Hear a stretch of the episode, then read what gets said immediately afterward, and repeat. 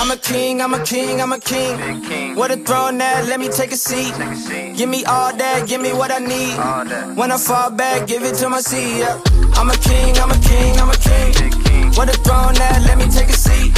Give me all that, give me what I need. When I fall back, give it to my. Yeah. Vamos chegando, pessoal, porque o episódio de hoje tá muito especial. A gente tá falando de um filme que você esperou no mínimo 20 anos aí, né? Se você é da década de 80, então você esperou 30 anos para poder rever aqui em Semi e todos os outros grandes personagens de Um Príncipe em Nova York. O filme que acabou de estrear, você pode assistir no streaming, estreou na sexta-feira na Amazon. E agora a gente vai fazer aquele bate-papo com as nossas impressões, o que a gente gostou, as curiosidades, algumas coisas que remetem aí ao pensamento africano, afro-brasileiro, afro-americano americano é, com um grande parceiro que é o Jota. O bate-papo ficou muito bacana, você vai escutar agora nossa conversa sobre esse, essa sequência, esse filme. É, essa semana não vai ter o tweet reverso, aquele quadro onde eu estou respondendo tweetadas grotescas, grosseiras e, e sem noção sobre alguns temas por aí. Mas se você quiser enviar uma sugestão, me manda lá no Twitter ou no Instagram, arroba tá tudo na descrição do podcast. Você também pode apoiar, se tornar um grande apoiador aqui aqui sabe que tem uma campanha de apoio no apoia.se barra infiltrados no cast. Uma das recompensas é fazer parte do grupo de WhatsApp para você poder conversar, onde nossas conversas elas se estendem, onde a galera fica sabendo de spoiler, o que, que eu tô planejando aqui do podcast, novas séries, ilustrações, convidados, tudo tá lá no grupo de WhatsApp. Você pode entrar, pode participar se você apoiar o nosso programa, tá? Então vamos lá para nossa conversa que agora tá show de bola. Oi, eu sou o rei aqui em Chofer. Você é o herdeiro do trono de Zamunda. É, é meu filho. Tu era tipo o príncipe de Wakanda. Wakanda é um lugar fictício. Nem pra todo mundo. Zamunda é uma nação de verdade. Eu não quero esmola, não. Espera um pouco. Assim Vou fazer a mapa. Recebam o filho do rei Akin da América. E a mãezona. E sua mãezona. Fala pessoal, então vamos falar agora do famigerado, tão esperado é, da sequência Um Príncipe em Nova York 2. Então, se você ainda não assistiu ou já assistiu, fica aí com a gente que o bate-papo vai desenrolar sobre todas as nossas expectativas em torno do filme. E para fazer esse bate-papo fluir, eu tô aqui com o meu parceiro, meu amigo J. Júnior, né, cara? Vocês conhecem ele aí na arroba IM João José, cara. Vocês pesquisarem também Fala Tugari no Google, vocês vão encontrar ele aí com um monte de, de vídeo irritando na internet. Mas fala aí, mano. Ô, Jota, qual que era a sua expectativa com esse filme, né? Porque esse filme, assim, ele, ele foi um clássico para toda a galera preta, assim, do, do mundo, assim, é, nas décadas passadas, né, mano? Primeira vez que a gente viu um, um príncipe em Nova York, nossos olhos brilham a primeira vez com toda aquela riqueza, né, mano? É, mano. Então, isso é um filme, ali que eu via pequeno com meu pai, né? Meu pai sempre foi um cara muito ligado a essa, essa questão racial, tudo que é de preto ali. Então, era o, meu pai era muito fã, fã do Ed Murphy. Ele gostava muito de comédia, então eu lembro de ver pequeno esse filme. E é um filme que eu repeti durante várias vezes, até minha idade adulta, de assistir sempre dar risada. Então, sempre ficou na nossa cabeça uma vontade de, um, de uma continuação desse filme, né? Uma segunda parte. Quando surgiu esse anúncio aí que ia ter a segunda parte, aí, mano, a expectativa foi lá em cima pra poder Black assistir. Twitter foi ao delírio, porque é verdade que você falou, cara. É um filme que até hoje, tipo, eu consigo repetir e assistir ele várias vezes. É tipo Chaves, tá ligado? Você, você não consegue parar de ver, mano. e ele tinha, assim, pra quem pra garotada mais jovem aí, que é totalmente impressionada com o poder de Wakanda, um príncipe Nova York que traz o primeiro reino africano ali que se popularizou, que é Zamunda, né? E é até, é até um detalhe que eu até incentivo a galera que vai ouvir o podcast aí, que for querer assistir o filme. Quem não assistiu o primeiro filme, irmão, corre, assiste o primeiro filme, depois assiste o segundo. Eu não sei se você teve essa, essa percepção que eu tive, que se você ver só o segundo filme, é um filme de comédia, mas ele triplica a comédia dele quando você viu o primeiro e entende as referências, as ligações com primeiro filme, os detalhes do primeiro filme. Então é muito importante ver o primeiro filme também. Ele, assim, o Príncipe Nova York 2 não é um, uma narrativa fechada nela mesma, tá ligado? É, tipo, ela é muito dependente do primeiro filme, tanto que ele, é, o próprio filme fica resgatando cenas e voltando ao passado constantemente. Ele é um filme que, se você ainda não assistiu a primeira sequência, primeiro que você viveu muito errado, né, cara? Você não assistiu um Príncipe Nova York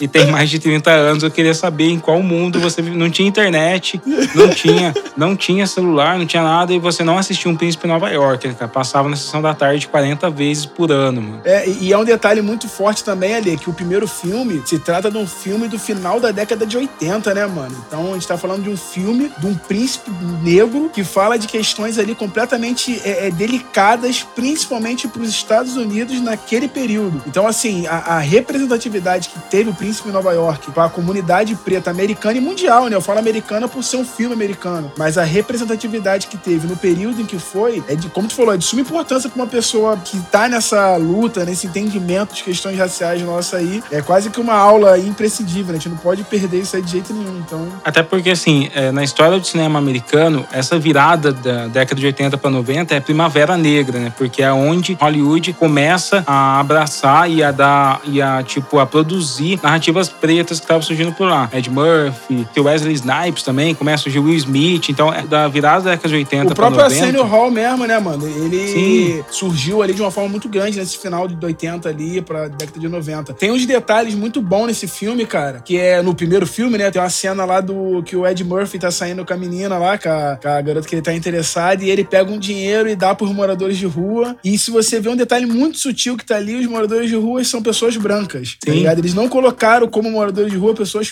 entendeu? Então, assim, tem umas paradas ali que, pra época, foi, foi de completamente contramão ao cinema americano daquele período. Então, é muito importante ver esse filme. É que essa narrativa negra é muito interessante te lembrar, galera, que o cinema preto ele já existia ali em 1915, né, cara? Então você tinha toda uma conta narrativa com Hollywood racista, mas eles nunca tinham a mesma estrutura. O que acontece, tem, tem a- o movimento do Black Exploitation também, década de 60, 70, que vem Shaft, vem toda essa galera. E aí, por conta muito desse Black Exploitation, inclusive Black Exploitation tem o Dolomite, que o Ed Murphy fez um filme também aí sobre o Dolomite. Aham, aham. Quando vira a década de 90 é onde Hollywood fala, putz, vamos investir um pouco nos pretos. Só que aí eles começam a colocar essa contrapartida. No Príncipe Nova York tem uma contrapartida que o Ed Murphy deu uma entrevista dizendo que ele foi obrigado a escalar um ator branco pro filme. Não sei se você chegou a ler essa... Não, isso eu não sabia. É, ele foi obrigado. Ele falou, ele deu uma entrevista bem recente aí falando do Príncipe Nova York 2. Inclusive, no filme Príncipe Nova York 2, tem um branco lá que fica meio destoante, tá ligado? Que, que parece que não tem uma função de porquê que ele devia estar lá no filme, que é o um que trabalha no McDowell. Ah, sei, um loirinho, né? Como é que é o nome dele mesmo? Deixa eu tô aqui com a lista na mão. Louis Anderson, que ele tava, que ele tava no filme, ele fez o papel. O segundo Ed Murphy, tipo, o estúdio chegou pra ele e falou: "Mano, não pode ser totalmente preto não, vai ter que ter um branco no meio".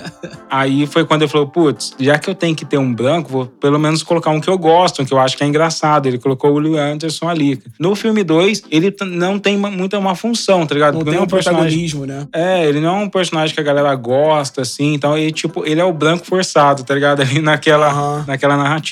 E no 1 ele também não tem um certo protagonismo no filme, não. Ele é um personagem bem aquém. Nem ali, né? lembrava de, que ele, de que ele tava lá, tá ligado? Nem sabia. É, quando eu vi, porque o filme 2, pra quem não está assistindo, muitos atores é, que fizeram a versão original, o primeiro filme, é, voltaram pra, pra essa sequência. Então, quando eu vi o Louis Anderson lá, eu falei, caramba, o que, que esse cara tá fazendo aí, tá ligado? O personagem dele nem faz sentido existir naquele contexto. É, E aí, tipo, depois que eu fui ver dessa entrevista, eu falei, caramba, então já tem. Ele foi forçado, o Ed Murphy trouxe ele dessa vez ali só porque ele já tava no primeiro filme, o Ed é, já Murphy deve gosta. ter, deve ter sido até uma gastação nesse sentido, né, mano? Devia ter colocado ele lá atrás e ele ter colocado agora de novo por ter sido obrigado lá e agora colocou porque quis colocar, entendeu? E tinha, é, então, né, cinema americano tem muito disso. O Ed Murphy era pra ter feito os Caças-Fantasmas, não sei se você tá ligado dessa história. Não, também não Ele sabia era o disso. personagem negro do Caça-Fantasma, e depois o estúdio não conseguiu fechar com ele, tem toda uma história nesse sentido. Mas a década de 90 ela foi considerada essa primavera negra do, do cinema americano, que precedeu o Pantera Negra. E você tem Zamunda, e Zamunda é um reino assim. O que, que, você, o que, que você achou de Zamunda? Tem umas, um- uma parada bem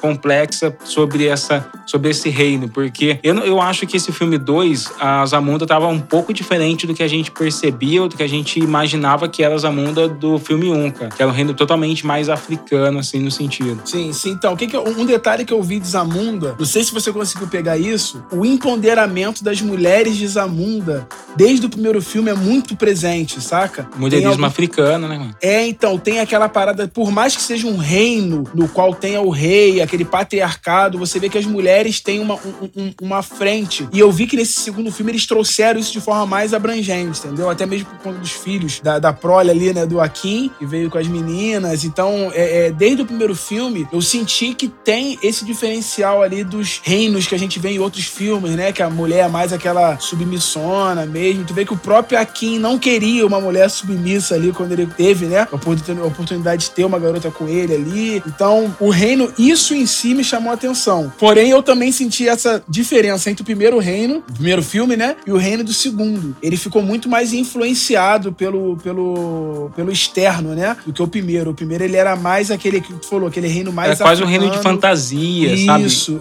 E nesse segundo ele tá um pouco mais. Uma paródia. Isso. Isso aí, Ele exatamente. Tá, ele tá tá, um pouco mais paródia de. tá, tu de- vê aquelas roupas da Puma ali que eles estão usando. A ZNN, é, né, cara? entendeu? Dá, Então, acho que o segundo- gastação. Eu acho que essa é uma diferença bem básica do que é fundamental do que é Wakanda, que Wakanda ela surge como uma utopia mesmo, uma utopia de fantasia, de ficção científica e tal. Já eh, Zamunda não. Zamunda parece ser uma uma alegoria do que é o, o, o mundo afro-americano, afro-estadunidense. ligado? Então, tipo, Você tira pelo próprio personagem do Wesley Snipe, mano. Tu vê que ele, é- ele faz uma comédia quase beirando ao pastelão ali, né? Meio que bem, Sim. bem sem palhação mesmo. Uma coisa que no primeiro filme a gente não via tanto isso, entendeu? Eu acho que eles quiseram mais eh, levar para um ponto de crítica algumas coisas. Então eu acho que quando você faz dessa forma mais pastelona, você pode viajar mais nessa crítica, entendeu? E essa eu acho que é a diferença bem básica, assim, porque o, a Zamunda ela vai corresponder à necessidade de criticar é, a, a forma com que os negros americanos vivem. Então, o que, que eles Sim. fazem? Eles fazem alegorias e paródias. Então, a Zamunda tem muito uma influência muito ocidental, capitalista. Tem o McDowell ali, né? Que é uma Isso, grande, isso. grande paródia que já tinha no primeiro filme uma, uma parada dessa. ali no, no filme tem o núcleo do primeiro filme, né? Que também tá no segundo, que é o núcleo da barbearia. Cara, esse filme Aqueles fantástico. personagens da barbearia, eu vejo eles como exatamente isso. A parte que é pastelona, que vai ter aquela comediona escrachada, que eles fazem a crítica. Até mesmo tem uma fala deles aí na barbearia, que eu morro de rir, eu não lembro exatamente qual foi, tão várias, né? Mas eles falam sobre que não pode bater em preto hoje, que agora a galera vai logo pra rua. Então, assim, eles representam aquela parte do nosso povo que é antiga, que foi mais adaptado a esse sistema é, opressor, né, a estrutura racista, e que acaba é, ainda tendo aquela, aquelas atitudes do racismo estrutural, né? Você vê que eles fazem piadas. Quando o Akin chega no, no, numa barbearia, ele chama de Zulu. Com licença. Ei, eu Kunta Kinte.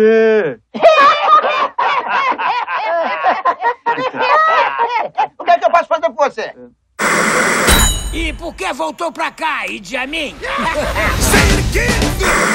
Cara, aquilo é, que essa parte é fantástica, mano. Eu racho o bico, que eu choro de rir. Porque eu acho que é, é o ponto alto, né? Pra quem não assistiu o Príncipe de Nova York primeiro, ou seja, pra quem tava vivendo na Lua na década de 80 e 90, o Ed Murphy faz todos aqueles personagens da barbearia, cara. E ali ele mostra, tipo, uma genialidade absurda ali de interpretação. E, e, ao todo, eu acho que ele faz quatro personagens do primeiro filme. E É, faz também ele, o- ele faz o cantor, ele faz o barbeiro principal lá, né? E faz o, bran... o aquele, aquele, aquele cliente branco, que sempre Sim, tá na barbearia. Eu acho que é, é, o é branco mesmo, ele mesmo. Aí o outro é o Arsenio Hall que faz, que é o outro, outro, outro barbeiro. E o outro rapaz não é nenhum deles. E, e é, é- é absurdo, que ele começa. é, eu acho que quando a primeira piada aí mostra um pouco essa dependência do primeiro filme, e quando o Akin chega na barbearia, eles viram e falam: olha, Conta Quinte de novo. Então, cara, que é tipo quando eles chamavam ele na, na- no primeiro filme, e aí você, tipo, chora de rir, você fala, cara, é isso. Então esse filme acaba sendo essa celebração da memória do primeiro filme em si, cara. E- Isso, e- exatamente. é, porém, enquanto o primeiro filme, essa comédia,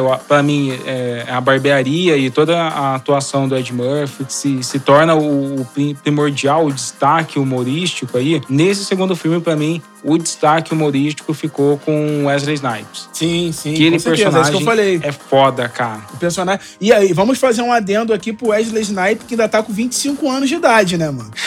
o maluco, ele tá, ele tá honrando a ideia de falar que o preto demora a envelhecer. Porque, mano, Cara. ele cara parece que tá com 25 anos ainda. Como assim? To- Todos, a maior parte dos caras daquele filme, mano, tipo, na década de 80, eles já eram mais ou menos velhos, cara. Então, tipo, hoje É, eles já estão tá inteiraço, cara. E Tem o uma Wesley Snipes fez essa transição mesmo que você falou pra mim. Ele conseguiu trazer pra ele essa- esse núcleo de ser a parte pastelona. Tu vê que ele se apresenta dançando. Ele na- ali onde é que eles têm o, o campo deles de, de, de treinamento ali tem dança de, de daqueles daquelas máquinas de shopping, né, de videogame. É, Então cara, eles têm mais foda. essa parte humorística com o Wesley Snipe, que eu acho que também não se perdeu do núcleo da barbearia, porque como você viu, quando Akin chega em Nova York de novo, eles falam do Kunta Kinte, eles continuam com aquela mesma fala que remete a gente aos nossos pais. Eu tiro muito assim meu pai, minha mãe, ah, meus tios, que por mais que meu pai fosse um cara, pra época dele, desconstruído e focado na questão racial, alguns comentários ainda eram usados que eu falo, mano, não, não pode falar isso. Então, é, é meio que isso que eu sinto com os personagens da- da- do núcleo da barbearia ali, né? São pessoas que acabam é, replicando termos racista e, e- mas mesmo assim tem uma consciência no fundo. Você vê que um rapaz ali que tá na barbearia brinca falando assim, ah, aquelas crianças da África que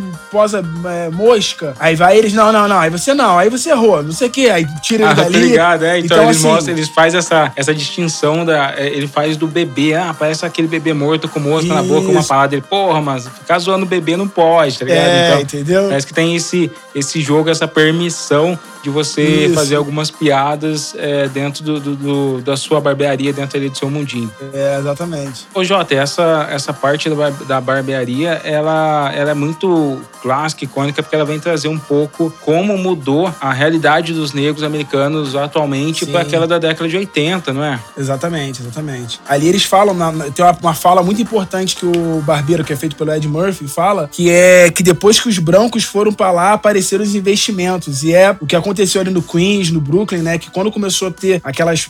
A, migra- a migração de pessoas brancas pro bairro, começou a ter uma repaginação dali, né? Que tem É uma um- um repaginação nome. que, inclusive, muda a própria cultura do bairro Sim, e tal. Acho que tem uma exatamente. série que é aquela da.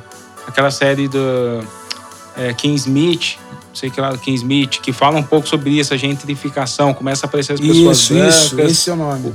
E aí você começa, tipo, a mudar, as pessoas brancas começam a ficar com medo das pessoas negras, e aí você começa a perder uns espaços de, de cultura, de é, o passo de, de convivência e tal que, que existia, né, cara? É uma discussão que rola na barbearia, até que o cara fala, não, hoje minha barbearia custa 10 milhões de dólares, né? Um É. fala. Exatamente. E nesse filme, cara, eu vi que, é, independente do momento que a gente vive hoje ali, o primeiro filme já veio falando muito sobre questões raciais, com uma fala muito firme. Eu não acho que precisou de estar nesse momento de, da, da, da fala preta para eles se sentirem à vontade para poder falar. Mas nesse filme trouxe algumas, alguns pontos muito legais. Esse, por exemplo, e na parte que o filho do Akin, né, mano? Ele vai fazer a entrevista de emprego e ele dá algumas patadas ali, né? Dá algumas, alguns tapas no cara que tá entrevistando ele e vai falando sobre a questão do, do pai ter vendido algum prédio para ajudar ele. Então, é- é- essa parte ali retratou muito essa questão racial, né, mano? De forma velada, que o cara ali ficou tentando achar um motivo para não aceitar ele como trabalho. Então, é- é, me lembrou muito aqui que, no tipo, Brasil. que, qu- quase que o Michael B. Jordan foi o filho do, do Akin?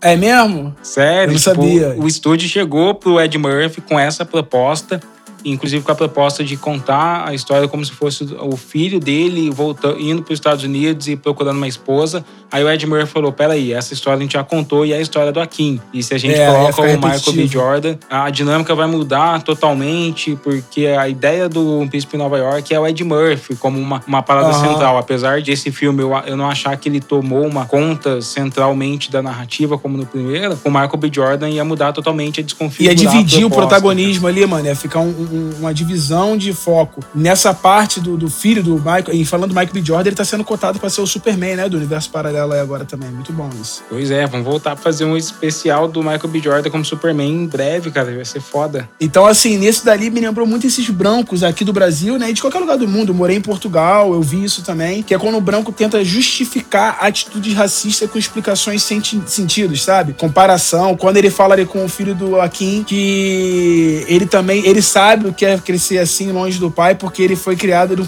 ele foi criado no colégio interno. Assim, é meio que aquela comparação do, ah, não, eu sei o que é racismo. Me chamavam muito de palmito. O pessoal falava que eu era Sim. branco, igual, sabe? Então, assim, é uma justificativa completamente distorcida. Discurso sobre meritocracia e é muito É. engraçado porque a gente tá assistindo lá um filme norte-americano, mas a gente vê uma, uma realidade brasileira, porque o que a gente tem aqui também é esses filhos de grandes empresários que pegam uma grana, montam uma startup e ficam aí dando palestra como se Sim, eles tivessem sim. ralado, começado do zero, com essas betinas que a gente encontra É. aqui na internet, né, mano? Eu, eu até vi essa semana o, podcast lá que o Dexter, né, o oitavo anjo, participou. E ele falou sobre o clipe que ele fez lá. E ele usou umas imagens dos protestos americanos. E algumas pessoas vieram falar que não era legal ele usar o protesto americano. Ele falou: irmão, a nossa luta como preto é uma luta só no mundo inteiro. Independentemente temos diferença em cada área que nós estamos, a gente sempre vai achar ali, né, o comum daquela luta nossa. Então, é o que eu tô falando. A gente vê muita, nesse filme principalmente, a gente viu muita coisa ali que, mano, é uma fala muito próxima do que a gente vive aqui no nosso país também, independente de ser um país diferente do que é lá, o racismo ser diferente. Aqui a gente tem esse racismo velado, né? A gente conseguiu enxergar lá que é um país que tem racismo aberto, né? Uma pessoa também agindo com racismo velado, no caso lá do contratante lá do rapaz, na hora que ele tá sendo entrevistado. Então, a gente tá numa luta igual, né? Então a gente vai conseguir ver essa referência. Torna a falar, quando eu morei em Portugal, eu conversei muito com a, com a comunidade preta em Portugal, que é formada por cabo-verdiano, angolano, pela galera de Guiné. E tem muito em comum na nossa luta, mano. Por, por mais que eles vivam em um país diferente do nosso, o racismo é uma parada tão gigantesca, irmão, que ele abrange o mundo inteiro da mesma forma, mesmo que com suas particularidades por suas regiões, mas da mesma forma atingindo a população preta.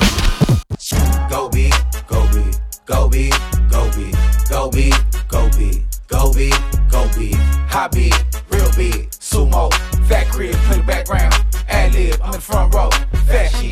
Go big, go big, go big, go big, go big, go big, go big, go big. Voila, magic, jig, splashing. Go hard, my habit, like camel, action. Então, quando ele constrói Zamunda pra mim, é, me parece um- um- uma, uma região mais do norte da África, tá ligado? Eu tô falando uma coisa mais lá pro lado do Marrocos. Eu acho que a arquitetura, tudo vai me remetendo um pouco isso. Já a fronteiriça, que é ali do, do Coronel Easy, né? Que é o personagem do Wesley Snipes, me lembra um pouco Congo, tá ligado? Tem uma região que é um pouco mais dominada É, por. eu fiquei entre Congo, Nigéria, Somália, me deu essa, me, me remeteu a esses lugares ali. me remete a esses lugares que tem um pouco mais de é, dessas, é, dessas é, questões mais bélicas de guerra, conflitos, assim. Uhum. Porém, ele consegue humanizar fazendo dessa, dessa maneira que o, o coronel, ele não, quer, não é um cara maligno, um déspota, ele só tá querendo, tipo, uma união de família entre eles. E no final Uhum. das contas, ele é aquele cara que, como você falou, se diverte, gosta de dança, a base de, do treinamento deles é, é baseado em jogos e tal.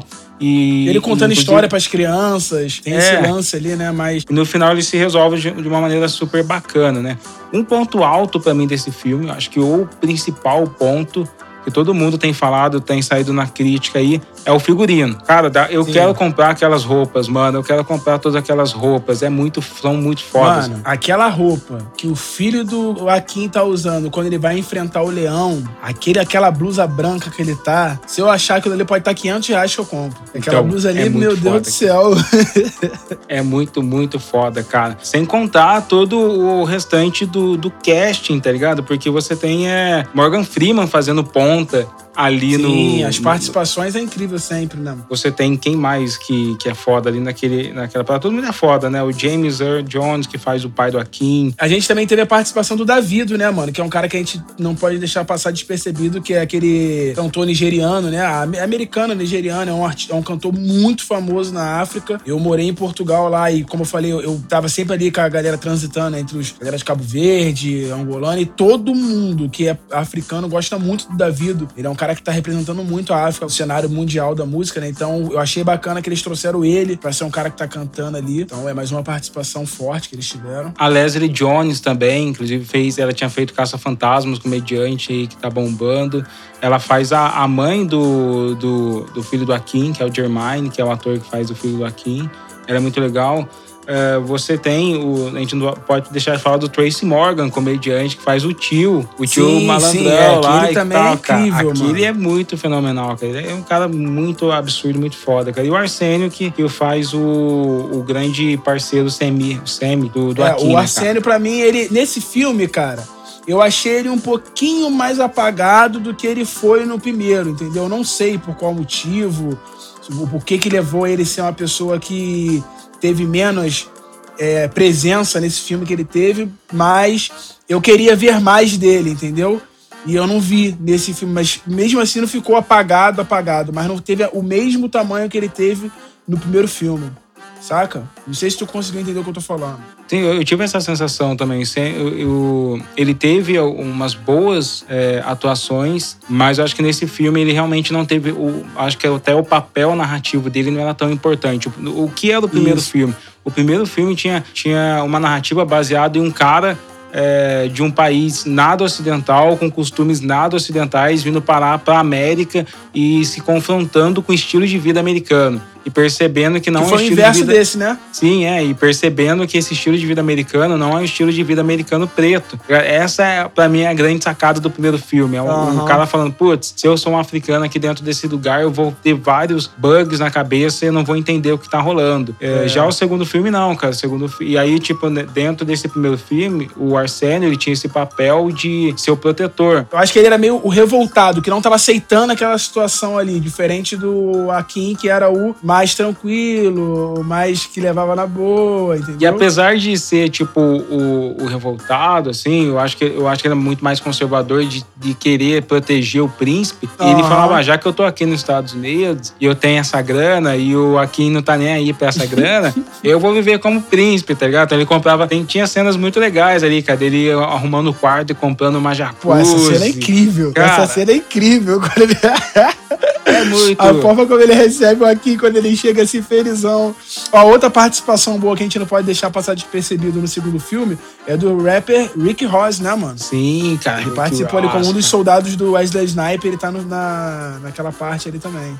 Cara, só pra, é, pra gente não perder esse- o fio da meada, é, quando eu falo do figu- figurino, que foi o ponto alto, eu fui pesquisar por que, que o figurino é tão foda assim.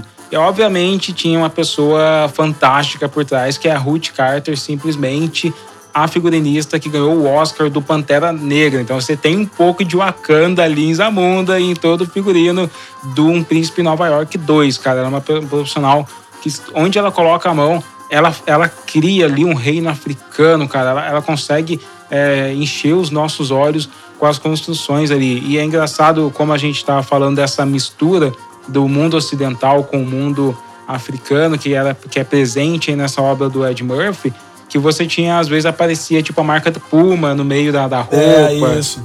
Aparecia, Exatamente. aparecia umas coisas muito que o Dapper, é Dapper Dan, que é aquele o, o grande o chefão da é, da moda americana e tal, que fazia moda pros rappers e tal, cara, que até apareceu no Luke Cage, pareceu muito um pouco o estilo de se vestir dele, cara. E Sim, isso mostra sim. como as mulheres fazem parte dessa grande discussão. Ed Murphy é o roteirista, era essa questão sobre feminismo negro, mulherismo negro, fez uma grande, eh, teve uma grande importância no primeiro filme, inclusive materializada na mãe do Akin, né? E aí você tem essa segunda É. essa sequência onde isso, isso volta, cara. É esse- essa parte do feminismo, como eu falei, né, é muito presente ali no filme.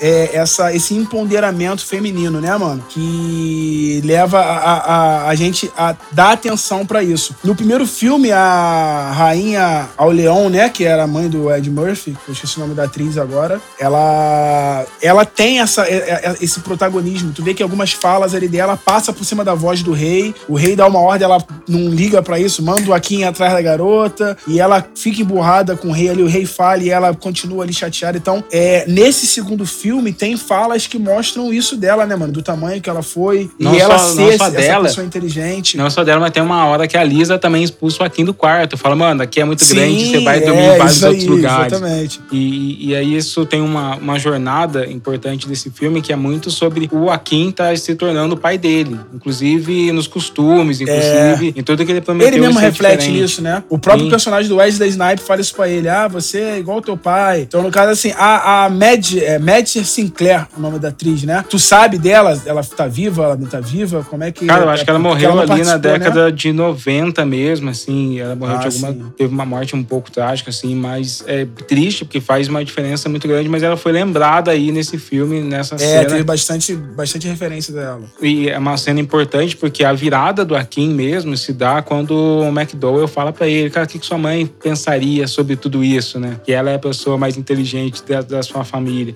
E é muito louco quando é, o tempo todo, quando ele tá treinando o filho dele, que é o Lavel, ele tá falando, não, esse aqui é o fulano de tal mais inteligente, esse aqui é meu pai, que é o grande Uhum. isso, o grande aquilo. E mais o choque dele não mesmo é quando, quando alguém fala, e a sua mãe? Ela é a melhor todas, a mais inteligente de vocês, cara. Não, e se a gente parar pra poder perceber, o filho dele só teve a real evolução quando ele se juntou à irmã dele, mano. Então, assim, mostrando o quanto a- a- esse- essa parte feminina da família dele tem um- uma, uma importância grande ali, né?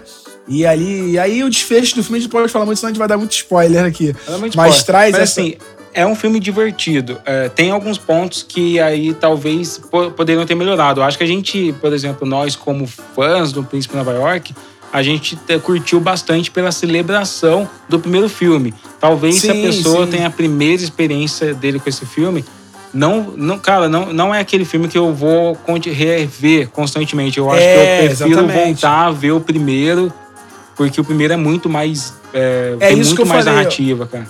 Eu acho que ah, se alguém for ver só o segundo, não vai sentir o impacto que foi pra gente que já assistiu o primeiro. Então você assistiu o primeiro e vê o segundo, você consegue co- sincar, né, mano, essas piadas, essas, essas brincadeiras que tem ali, as críticas que tem. E uma, não, deixando também de lado o detalhe do John Legend cantando no final, mano. Aquela música do primeiro filme do Paul Bates, né? Que ele canta lá da, da rainha que foi escolhida. E o John Legend cantando foi uma participação bacana também que teve ali. Mesmo que foi pós-crédito, mas foi uma participação bacana. É, então, assim, porque eu acho que o primeiro filme ele tem uma narrativa um pouco mais centrada em uma jornada só, que é a jornada do Akin. Então, ele- você conhece o mundo de que ele veio, que é Zamunda, você conhece o que ele Uhum. não conhece, que é o mundo mágico ali na, na- na- dentro dessa estrutura de, de roteiro, a jornada do herói, que é Nova York. E aí você vai se recheando de, de risada e humor por conta de todas as coisas que ele não conhece. Ele não conhece a barbearia, ele não conhece um bar, ele não conhece como é ser um súdito, um cara que limpa o chão de um cara que se acha foda, tá ligado? Então, acho que o primeiro filme é muito centrado em uma só narrativa. Esse segundo, ele, o Ed Murphy tentou apresentar coisas demais. Então você tem que apresentar Zamunda, tem que apresentar o Queens, tem que apresentar os- o núcleo de, de um lugar, apresentar o núcleo de outro. Então algumas coisas foram um pouco apressadas. Por exemplo, o amor entre o Lavelle e a, e a cabeleireira dele, eu achei um pouco apressado. Eu acho que não, não, não convenceu que criou o amor da vida, tá ligado? Acho que Por mais assim. que o Akin tivesse tido um, um- um relacionamento rápido com a Lisa, mas teve aquele início, meio e fim pra gente conseguir se identificar com aquilo. Teve Teve, o os conflito dela com né, o ex-namorado dela, então a gente conseguiu, foda, é, a gente conseguiu entender é, é, esse esse desenrolar. Eu entendi o que você quis dizer também. Esse, esse lance realmente é real. Mas é isso, cara. É um bom filme, é um filme de comédia que você vai se divertir com a sua família pra caramba. Eu curti demais, assim. É, dei algumas risadas e principalmente por eu tá, é, por eu ter essa memória do primeiro filme, é que o filme funcionou pra mim. Então, eu acho que a minha Sim, nota mim também. final ali pra ele vou dar um 7,5, porque é um bom filme, é um filme de bacana, mas é que o primeiro filme, cara, o primeiro filme é 40, é 50, é muito, é muito absurdo, cara. Eu, eu vou assistir depois que eu terminar de Ó, gravar eu consigo dar duas notas. Eu dou, se você ver isoladamente o 2, eu dou a nota 7. Mas pra quem já viu o primeiro e vê o dois, eu dou nota 8 pela continuidade, pela, pela nostalgia, sensação de nostalgia que proporcionou o filme, que eu achei que isso foi legal. Eu achei que pecou mais nessa história atual do que nessa sensação de você se linkar aos personagens do outro filme, quando o pastor aparece de novo, quando a barbearia aparece de novo. Então essas coisas foram Eu bem acho que engraçadas. para algumas, alguns personagens ele, ele deveria ter deixado. E, por exemplo, um pastor, quando ele fez, ele era muito mais jovem, então ele tinha muito mais energia e disposição para gritar e pular e Ah, fazer as sim, coisas sim. mais, mais engraçadas. Então, de repente, trazer uma outra pessoa, um comediante mais jovem para assumir um pouco essa parada funcionaria. O Ed Murphy tem feito coisas que eu gosto, acho que ele, que ele tá reassumindo ali uma grande posição no cinema e tudo começou com Dolomite. Eu assisti Dolomite e falei, caramba, Príncipe Nova York 2 vai ser foda porque Dolomite ele fez foi foda. E eu já acho Dolomite um filme melhor que o Príncipe Nova Sim, York o- 2. o- então, aí vem o lance que eu tinha falado do Arsenio Hall lá.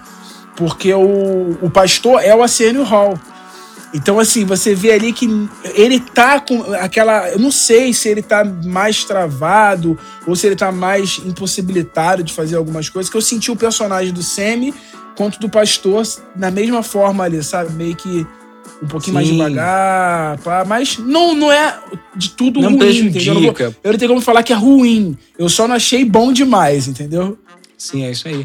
E aí eu acho que nesse filme, o personagem do Tracy, que é o tio do Lavelle, ele acaba assumindo uma posição melhor. O Wesley Sim, Snipes assume uma posição que, o- que o Arsenio tinha feito. É, é, tem, tem grandes coisas ali pra vocês verem nesse filme. E eu gostei pra caramba. Vale a pena você assistir. A minha nota vai ser essa, 7,5. E é isso, cara. Gostei demais. É isso. Também incentivo todo mundo a ver. Quem não viu o primeiro filme, incentivo ver o primeiro filme pra poder ver o segundo.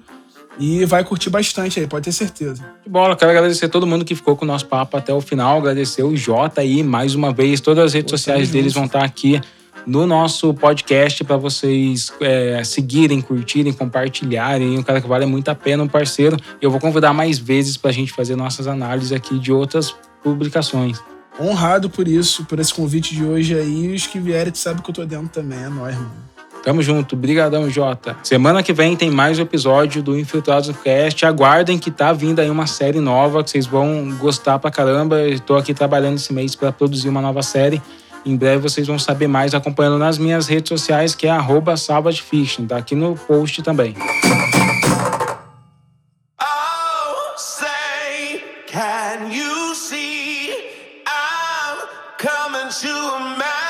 America?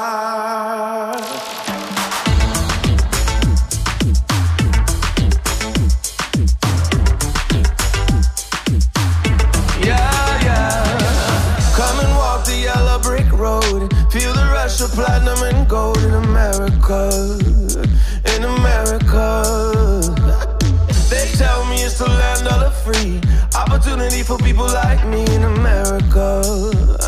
In America.